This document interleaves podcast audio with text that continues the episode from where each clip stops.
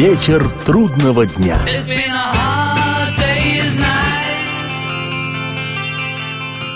Приветствую всех, я Олег Челап, и в эфире программа «Вечер трудного дня», посвященная музыке и жизнедеятельности легендарного английского ансамбля «Битлз». Сегодня продолжаем вспоминать основателя и лидера Битлз Джона Леннона. Это часть вторая путешествия на тему «Джон Леннон в жизни» своей, моей и других людей. В разговоре на тему Леннона Джона окончания быть не может. Ни в его постбитловском измерении, ни во времена существования группы «Битлз».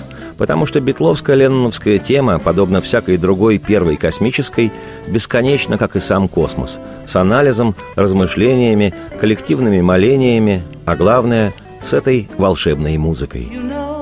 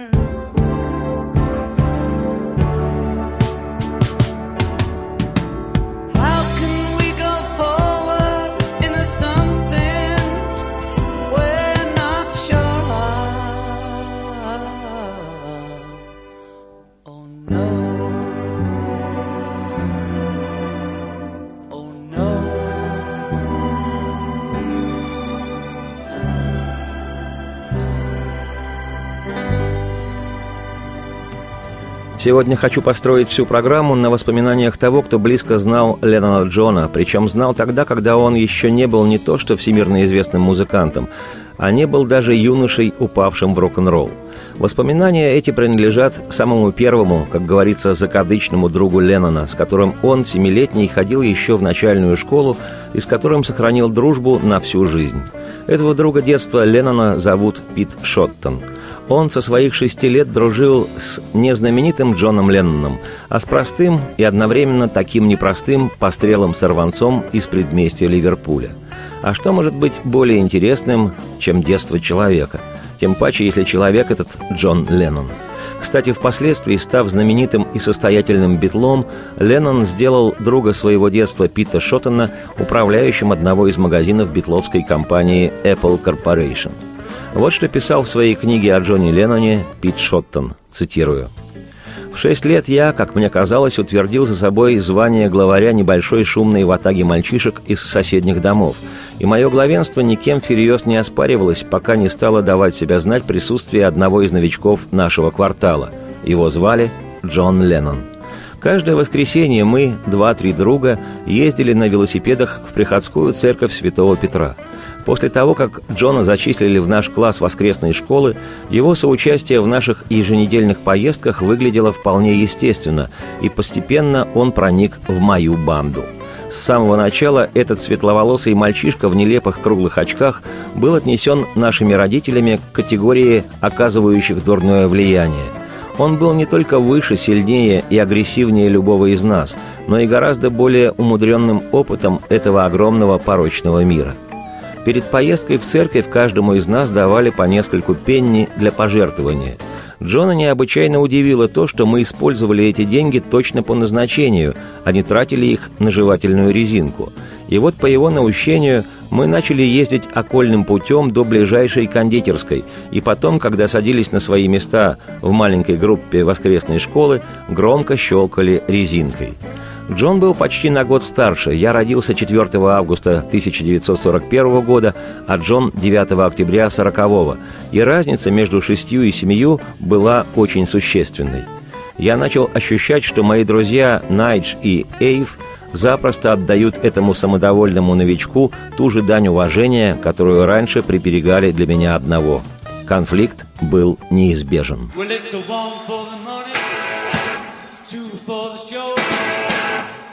get ready now. Go,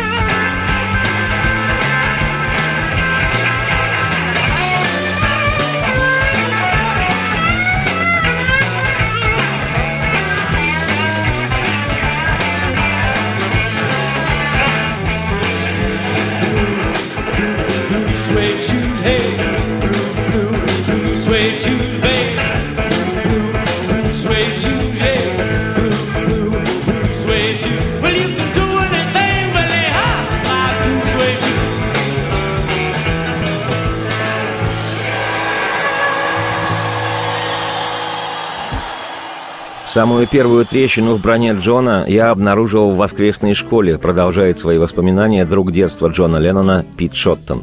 Перед началом занятий наша учительница миссис Кларк всегда просила нас полностью назвать свои имена. И тут выяснилось, что мать Джона в нетипичном порыве патриотических чувств одарила его вторым именем Уинстон честь того самого Черчилля. Хотя эта тайна была поведана миссис Кларк почти беззвучно и с явным нежеланием, я довольно быстро смог расшифровать два слога, невнятно пробубненные между Джон и Леннон. Я решил, что для розовощекого семилетнего мальчугана имя Уинстон было более чем странным. Нанося ему очередные оскорбления, я стал звать его Уинни. Уинни – уменьшительное от женского имени Уинни Фред – и звал его так всякий раз, когда чувствовал, что его нужно немного приструнить. В компании Джон всегда делал вид, что не замечает моих упоминаний об этом ненавистном имени. Уже в том юном возрасте он понимал, что иное поведение будет лишь способствовать распространению его страшной тайны и побудит остальных членов банды присоединиться к моим неприятным крикам «Уинни! Уинни!». Напротив, он ждал возможности разобраться со мной персонально, с глазу на глаз – и это выяснение отношений произошло однажды днем, когда я мирно шел домой через ближайший пустырь. Посреди пустыря возвышалась насыпь, поросшая кустарником и небольшими деревцами. И вдруг оттуда появился Джон Уинстон Леннон. Без лишних слов он встал передо мной. «Слушай ты», — сказал он, не повышая голоса и глядя на меня сверху вниз через свои круглые очки. «Если ты еще будешь называть меня Уинни, я из тебя сделаю отбивную». «Ну давай, Уинни», — ухмыльнулся я. «Только сперва это нужно доказать, и я хотел бы посмотреть, как ты это будешь делать». Доказательств долго ждать не пришлось. В следующую секунду я уже лежал на лопатках, а Джон, сидя на мне, придавливал мои бицепсы коленями. «Ну», — торжествуя сказал он, прижав для верности к земле и мои кисти, «больше ты не будешь называть меня этим именем, ведь так?» «Нет-нет», — пробормотал я, — «конечно нет». «А ты в этом уверен, Шоттон?» «Слушай, Джон», — сказал я, — «твоя взяла, но если ты собираешься меня бить, давай, не откладывай». Инстинктивно я почувствовал, что он не в состоянии ударить того, кого сделал беззащитным. «Ладно, Шоттон, давай, обещай, что больше не будешь звать меня Уинни или говорить кому-то, что меня зовут Уинстон, и я тебя отпущу. Обещаю». После этого Джон освободил меня, а я сделал вид, что бегу домой. Но едва я удалился на безопасное расстояние, как обернулся и дал ответную очередь. «Винни! Винни! Винни! Винни! Винни!» Если бы взглядом можно было убить, в следующую секунду я был бы мертв. «Ну, Шоттон, ты за это расплатишься», — взбушевался Джон, показывая мне кулак. «Ну тогда попробуй догнать меня, Леннон». Каждый из нас стоял на своем месте, как вкопанный, посреди грязного поля. Джон смотрел на меня, а я, ухмыляясь на него. И очень медленно на его лице появилась широченная улыбка. Он понял, что его перехитрили, но оба мы понимали и то, что эта наша склока в конце концов была не более или не менее, чем просто игрой и шуткой. И в этот момент полного взаимопонимания я понял, что мы с Джоном, по крайней мере, будем хорошими приятелями. А Джон со своей стороны убедился в том, что я заметно уступаю ему в физической силе. Эта стычка ознаменовала настоящее начало нашей дружбы. В течение нескольких следующих лет нам двоим суждено было стать буквально неразлучными – в целом я сдержал свое обещание. Я никогда больше не разглашал его второго имени и впредь называл его Винни в очень редких случаях, когда он вел себя со мной слишком нагло, и то вне пределов слышимости ушей наших друзей. После того, как наши отношения стали напоминать отношения двух сиамских близнецов, Джон переименовал нас в Шеннона и Лоттона.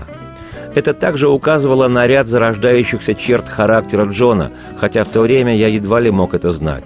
Во-первых, он всегда, даже тогда, играл словами. Во-вторых, его перевертыш Шоттон Леннон предвещал начало его стойкой привычки соединять свое имя с именами людей, с которыми он был наиболее близок. Свидетельство тому – приписывание всех его собственных песен Леннону Маккартни при «Битлз» или избавление, в конце концов, от ненавистного второго среднего имени Уинстон в пользу Джон Она Леннон – я встречался с личностями столь же сильными и индивидуалистичными, как Джон, но в отличие от них он всегда находил партнера. Его пугала уже одна мысль – остаться в одиночестве со своей половиной.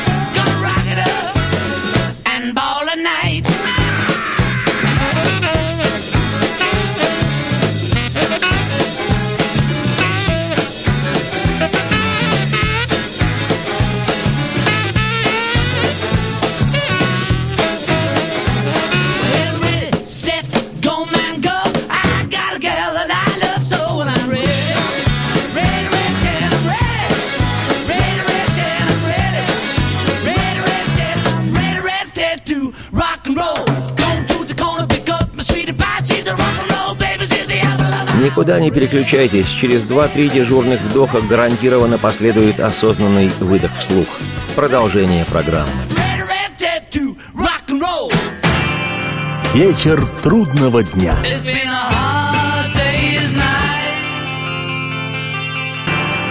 Вечер трудного дня.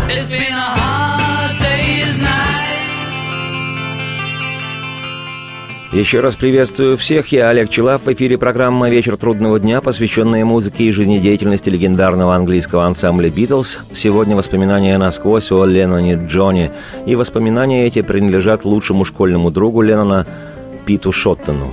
Цитирую. Из всех черт характера Джона меня в первую очередь привлекало его чувство юмора. Более того, наши отношения основывались на том, что и мое чувство юмора имело подобные масштабы.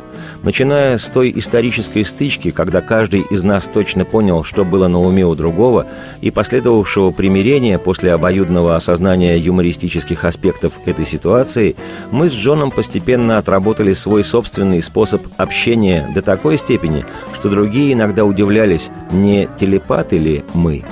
Оглядываясь в прошлое, можно сказать, что уже тогда Джон воспринимал окружающий мир почти как сюрреалистический карнавал – Жизнь представлялась ему непрерывным спектаклем, и он мог найти что-то причудливое даже в самом заурядном событии, не говоря о тысячах правил и предписаний, стоявших на пути наших ежедневных поисков свободы и счастья.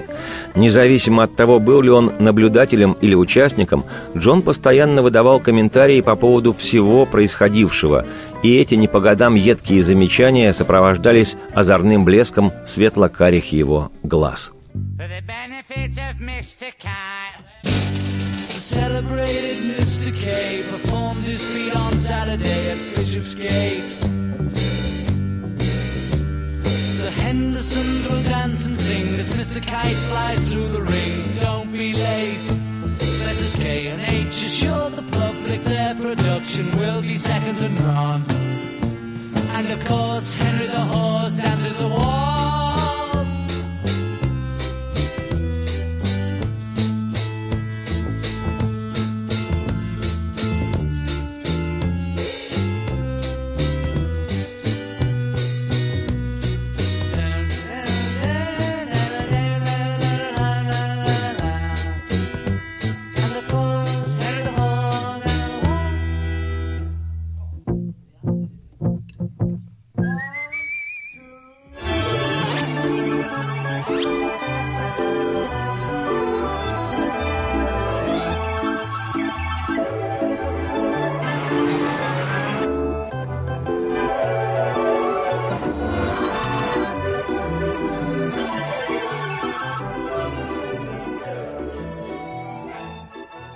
Продолжает вспоминать школьный еще Леннона Джона друг Пит Шоттон, цитирую. Быстрота языка Леннона была такой, что мой большой друг детства Билл Тернер, с которым я познакомился в начальной школе, до сих пор помнит мгновенную реакцию Джона, когда он однажды попробовал поправить Джонову грамматику. Рассказывая об одном из наших приключений группе приятелей, Джон начал предложение словами «Пит и мы...» «Ты хотел сказать «Пит и я», — вмешался Билл. «Молчи, Тернер, тебя там не было», — отпарировал Джон и, не делая паузы, закончил начатую фразу. Хотя Джон редко шутил в обычном смысле, он был бесподобен постоянно. Почти каждое его слово имело юмористический оттенок, по крайней мере, в данной ситуации. В моей компании он обычно выдавал хохмы с самым серьезным видом. Он мог рассмешить меня одним единственным словом, едва уловимым изменением интонации или почти незаметным жестом. Этот талант, без ограничений, использовавшийся в присутствии наших родителей и учителей, создавал нам обоим, главным образом мне, множество неприятностей.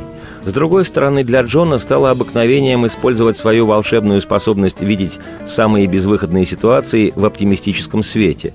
В какие бы переплеты мы ни попадали, Джон всегда мог вызвать в нас обоих доходящий до завывания хохот. Он как бы по частям передавал мне свою картину восприятия происходящего. Когда я настраивался на это видение, мой смех побуждал Джона дополнять его деталями. Это, в свою очередь, заводило меня еще больше, пока мы оба, в конце концов, не заходились от смеха так, что буквально не могли ни говорить, ни стоять, ни даже дышать. Благодаря Джону я почти умирал со смеху, по меньшей мере, тысячу раз.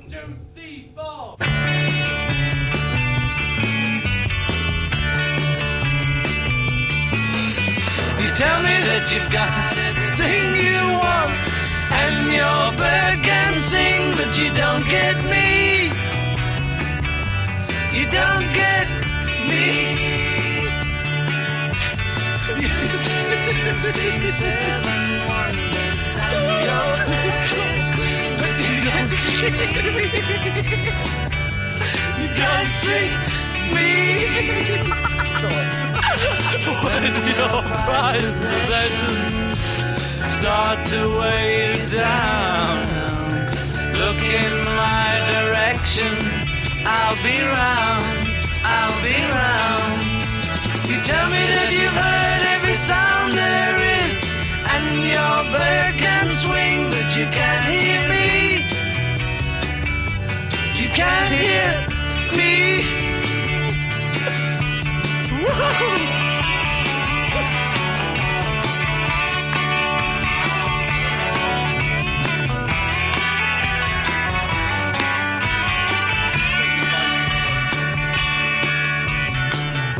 your bike is broken, will it bring you down? You may be be round. I'll be round. Tell me that you've had everything you want, and your bird can sing, but you don't get me. You don't get me.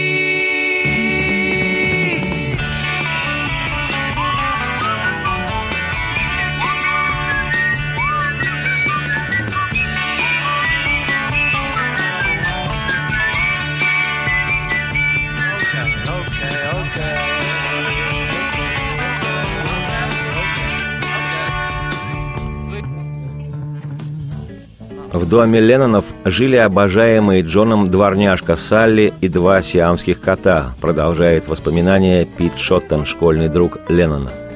Джон очень любил животных, но коты, несомненно, были его фаворитами. И если иногда он бывал жесток с людьми, у него ни разу не возникало даже мысли причинить боль какому-то четвероногому или хвостатому.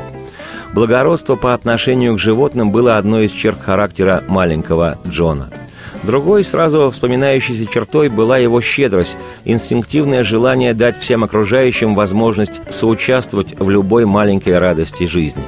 Когда у Джона появлялся пакетик конфет, что случалось редко, ибо он, как и я, был очень ограничен в карманных средствах, он автоматически делил их поровну между всеми, кто оказывался рядом. Если конфет было 12, а ребят четверо, каждый получал по три. Что касалось моей арифметики, она была несколько иной – я прятал лакомство в кармане и ждал, пока не останусь один. Если бы вдруг рядом оказался только Джон, пожалуй, я предложил бы ему одну конфетку. Даже для себя я жадничал, прирожденный скряга, всегда откладывающий на традиционный черный день. И, по крайней мере, в этом отношении Джон повлиял на меня в лучшую сторону. Все же такая близкая дружба, как наша, не могла держаться на столь неравных отношениях. «Слушай, Пит», — посоветовал он, — не будь ты таким прижимистым дерьмом всю жизнь. Ты похож на какую-то долбанную ее белку, которая все время прячет свои орехи. Поделись ты хоть немного с этим долбанным ее миром. Брось эти долбанные ее конфеты в воду, и они будут возвращены тебе сторицей. Говорил мне обычно десятилетний Джон Леннон, и в речи его слово «долбанный» звучало не иначе, как матерное слово на букву «ё». Хотя я убежден, что никто не возьмется порицать столь великодушные христианские изречения, каждый может заметить в них ряд выражений, которые едва ли восхитили бы взрослых. Однако в том юном возрасте, максимум 11 лет, мы именно так и разговаривали. У нас появилась привычка употреблять при беседе уличные слова на буквы «ё», «б» и «п», и это еще до того, как мы узнали, что именно означают эти цветистые термины – Наша речь стала со временем настолько ужасной, что как-то раз Джон предложил устроить соревнование, кто из нас сможет дольше обходиться без любимых пятибуквенных слов. «Мы так привыкли материться», — сказал он, — «что можем выдать такое и при наших родителях. Я, например, могу сидеть ужинать и запросто вдруг брякнуть. «Мими, дай-ка сюда эту долбанную ее соль». И тогда разразится... Ох, какой скандал! Как ты думаешь насчет пари, Пит?» Хотя мы с Джоном и поспорили на риски или что-то в этом роде, единственным результатом было то, что мы настолько усиленно думали, прежде чем сказать, что следующие несколько часов провели почти в полном молчании. «Ладно, хрен с ним», — сказал Джон в конце концов. «Этот идиотизм мне надоел. Давай перейдем на нормальный разговор». С юридической точки зрения пари выиграл я — но облегчение от его отмены было столь велико, что я никогда не настаивал на выполнении данного обещания.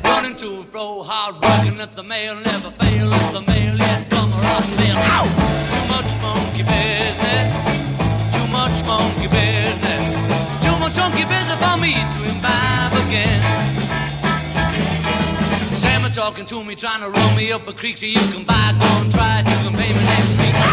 Too much monkey business, too much monkey business,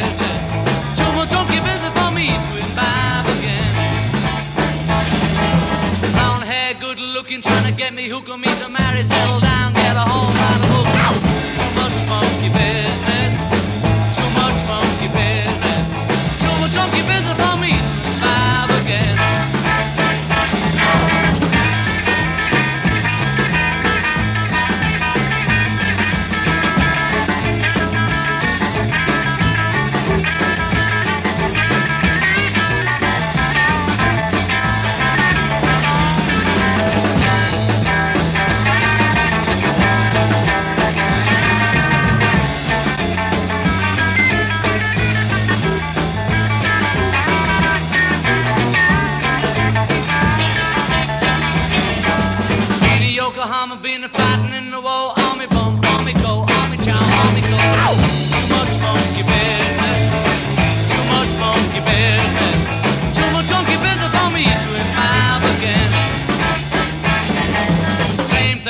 every day, getting up, going to school. No need of me complaining, my objections go good. Too much monkey business, too much monkey business, too much monkey business for me to imbibe again. Working in the filling station, too many tasks. Wipe the window, check the tires, check the orders, all the gas. Too much monkey business,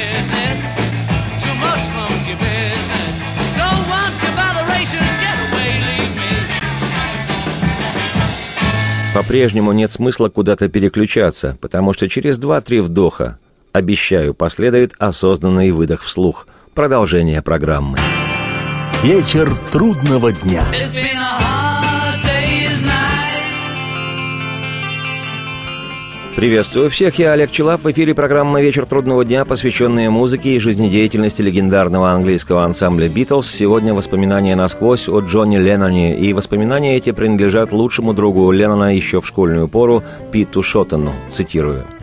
Столь же неприличные, как и наш язык, мы с Джоном вместе с Найджелом и Айвеном, нашими друзьями, грешили и гораздо более серьезными нарушениями общественного порядка.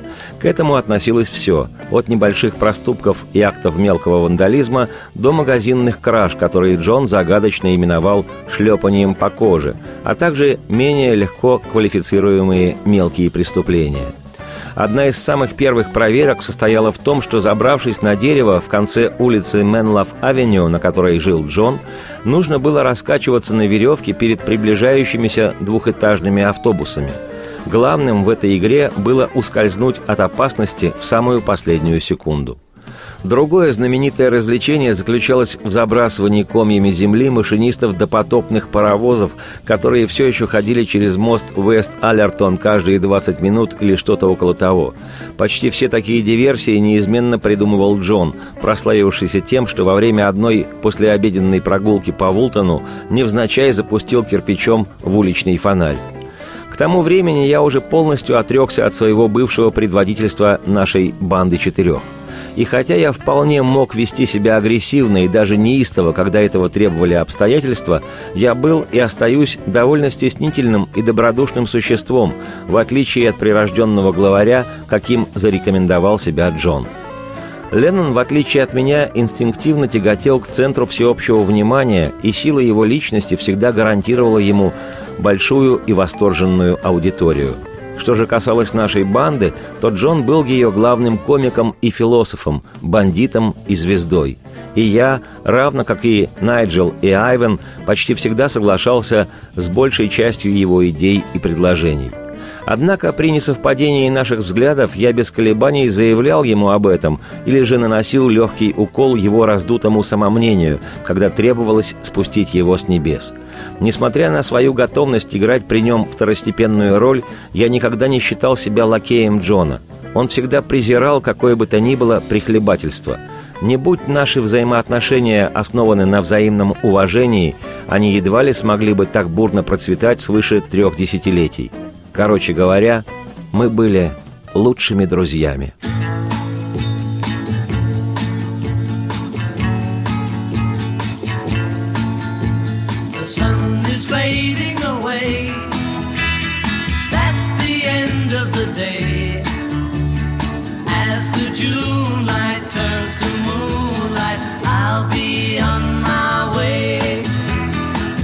One kiss and I'll go.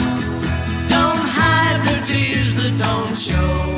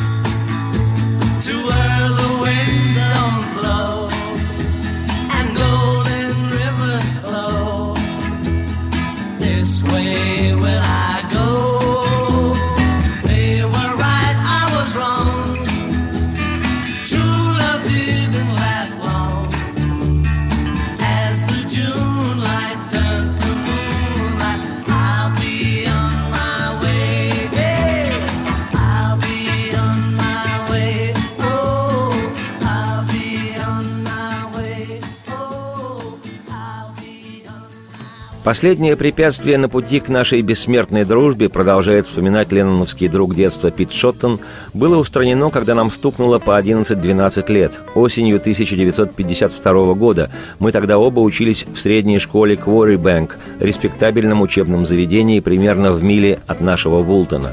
Естественно, каждое утро мы с Джоном на велосипедах уезжали туда и весь день наслаждались обществом друг друга. Тогда наше развлечение можно было сравнить хотя бы с развлечениями Айвена Воина, который после окончания Ливерпульского колледжа смог продолжать свою академическую карьеру вне досягаемости тлетворного влияния Джона. Айвен был, несомненно, самым образованным и интеллектуальным членом нашей банды. Он на полном серьезе предпочитал древнегреческую драму и латинскую поэзию выбиванию уличных фонарей и запугиванию старушек. Наименее подающий надежды из нас, Найджел Уэлли, был переведен в школу Blue Coat – синих курток, рядом с улицей Пенни Лейн. О нашей с Джоном карьере в Куори Бэнк я в подробностях расскажу чуть позже. Но один из инцидентов заслуживает незамедлительного упоминания прямо здесь, поскольку ему было суждено стать второй важной вехой в нашей дружбе. Через несколько месяцев учебы в первом классе я отчетливо почувствовал, что Джон принимает нашу дружбу за нечто само собой разумеющееся и не требующее доказательства. Будучи хулиганистым, он быстро избрал меня безвредной мишенью для своего уничтожающего сарказма. Язык его был одинаково быстрым и острым, и попытки нанести ответный удар чаще всего лишь усугубляли дело. Словесная дуэль с Джоном Ленноном всегда была очень опасной игрой. Однако, в конце концов, я понял, что не должен позволять ему превращать меня в своего козла отпущения. Инцидент произошел после лабораторных занятий, во время которых он забавлял класс репликами в мой адрес. И хотя из класса мы, как всегда, вышли вместе, я немедленно выразил вслух свое негодование. «Джон», — сказал я, — «мне это надоело. Если тебе хочется быть таким, я нифига с тобой больше не играю». Вместо ответа Джон начал постукивать меня по голове велосипедным насосом, который был у него в руке. «Ты дурак, Леннон», — повторил я. «Не смей, дубина, со мной так обращаться». «Что, яйцами несешься?» — ухмыльнулся он, продолжая долбить меня насосом с возрастающей силой. «Что, Шоттон, яйцами несешься?» Это школьное выражение неизвестной этимологии означало нечто вроде «начинаешь сердиться». «Ну, Пит», — подумал я про себя, — «твой час настал. Ты сказал Джону остановиться, он не остановился. Хотя бы раз в жизни ты должен за себя постоять и сделать это нужно немедленно. Сейчас. После этого я собрал всю свою силу и смелость и без остатка вложил их в удар по носу Джону.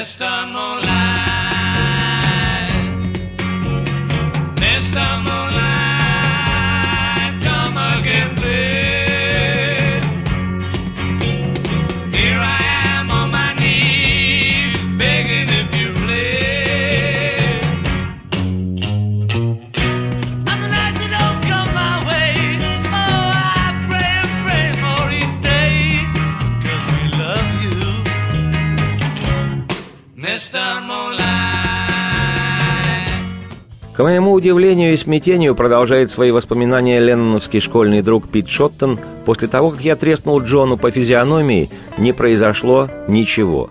Вместо того, чтобы, как положено, упасть на пол, Джон неподвижно стоял и смотрел на меня с озадаченным видом. Впрочем, этот взаимный шок довольно быстро перешел к граду зуботычин, завершившихся захватом моей шеи в двойной Нельсон, как мы его называли – но прежде чем он смог причинить мне серьезную боль, на ковре появился какой-то учитель и оторвал нас друг от друга. «Я ожидал увидеть чью угодно драку, но только не вашу», — разъярился он, таща нас за собой в класс для краткой лекции для задницы.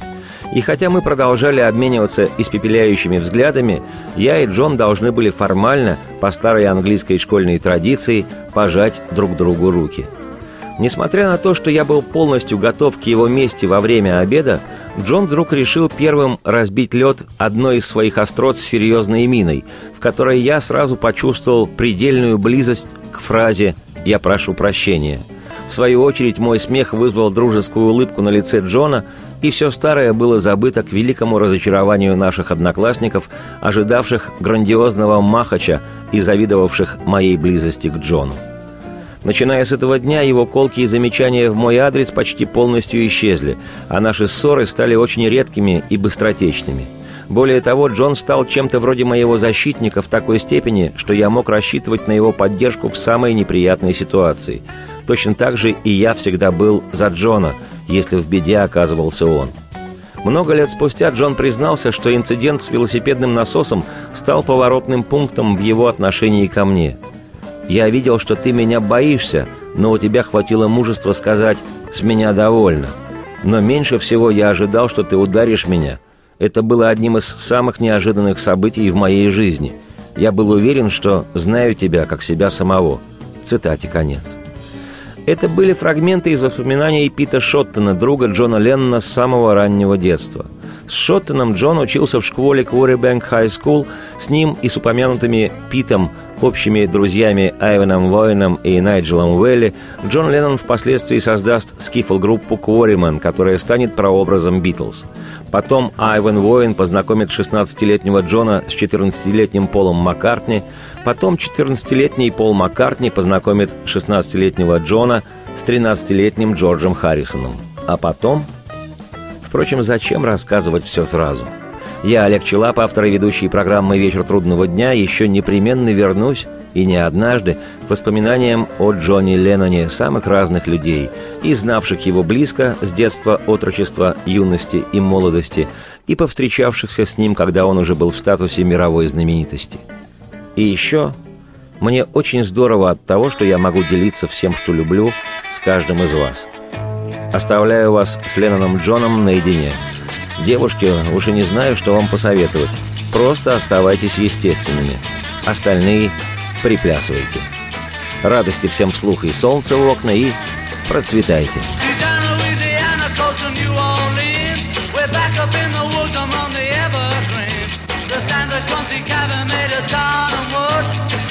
country boy named Johnny Bigord. He never learned to read or write a book so well. guitar just like a ringing